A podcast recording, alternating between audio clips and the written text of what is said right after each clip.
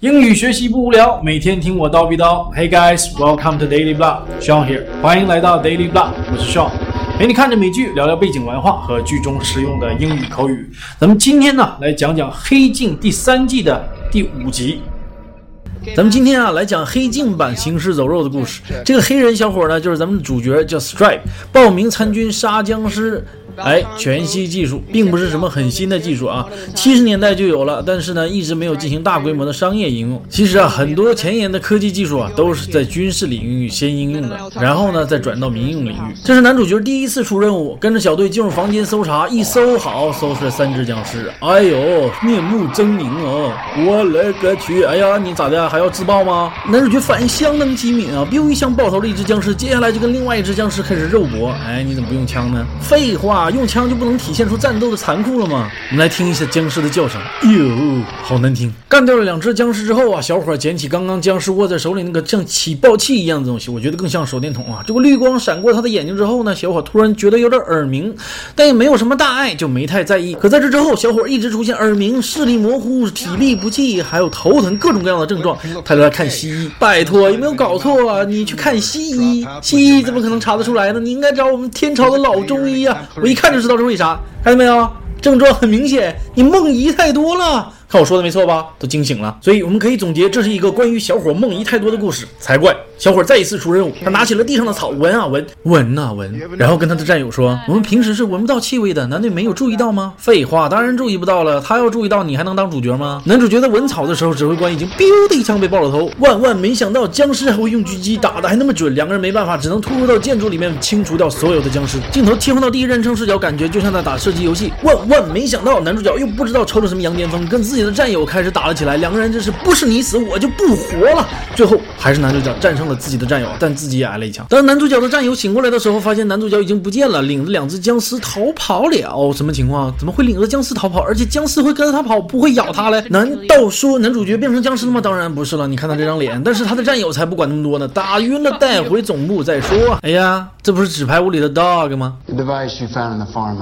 不跟总统混了，来当军方代表啊？嗯，是他确实捡到了这么一个东西，像手电筒似的，还照了一下眼睛。是什么的？揭晓答案。原来这个东西啊，是一个数据传输装置。我们知道，平常我们在家里用的那个叫 WiFi。二零一一年产生了一种新技术，叫 Li-Fi，是通过光来传输数据，而不是通过传统的无线电波。Li-Fi 的数据传输速度保守估计可以达到每秒一 GB，只要能插灯泡的地方，就可以被改造成为一个数据传输源。Doc 所提到的这个，在二战战场上只有百分之十五到二十的士兵会开枪的这个数据，来源于一本书，叫《Man Against Fire》。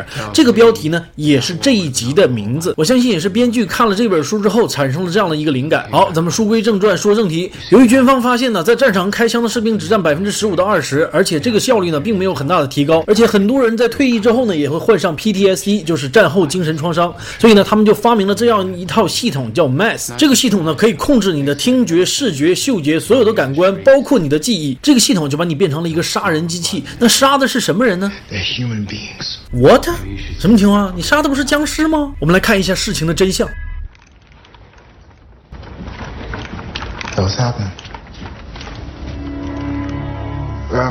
不是说能控制你的记忆吗？这才是你真实的记忆。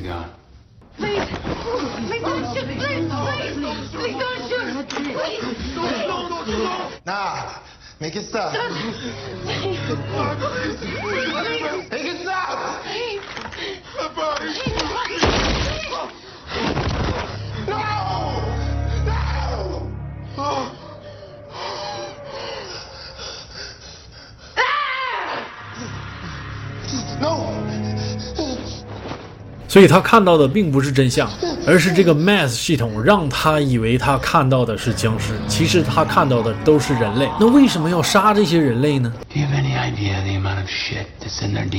这个系统的意图很简单，就是让每一个士兵在屠杀基因有缺陷的同类时，没有任何生理和心理上的负担，感觉就像杀僵尸一样爽。Screening 这个词并不是屏幕的意思，而是筛查、检查的意思。男主角还是非常有良知的，他不想再作为一个杀人机器继续屠杀自己的同类。但问题是，你的大脑已经被人控制了，所以军方给了他两个选择：要么你继续当杀人机器，要么你坚持你的正义立场，我们折磨死你。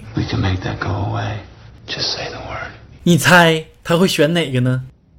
刚刚片中提到啊，在二战战场上，只有百分之十五到百分之二十的士兵会开枪的这个数据啊，其实并不是很准确，因为这个数据呢来源于一本采访二战老兵的回忆录，但这本回忆录呢并没有提到当时战场上的弹药消耗，所以说这个数据啊是缺乏进一步的数据支撑的。但这并不是重点啊，重点是真的有必要训练士兵去屠杀那些基因有缺陷的人吗？人家已经够惨的了，而且。咱们有更好的办法吗？什么办法？婚前体检。好了，这期节目就是这样。如果你喜欢我的 Daily Blog，帮我多多扩散或者是打赏一下，我会非常感激的。另外，你也可以关注我的微信公众号来获得每一期节目原点的文字汇总，而且还有其他的美剧解说、电影解说和你想看的资源等你来翻牌子。只要扫码关注或直接搜索 Daily Blog D A I L Y B L A H 连写。没有空格就可以找到我了。All right, I'll see you guys next time. Bye.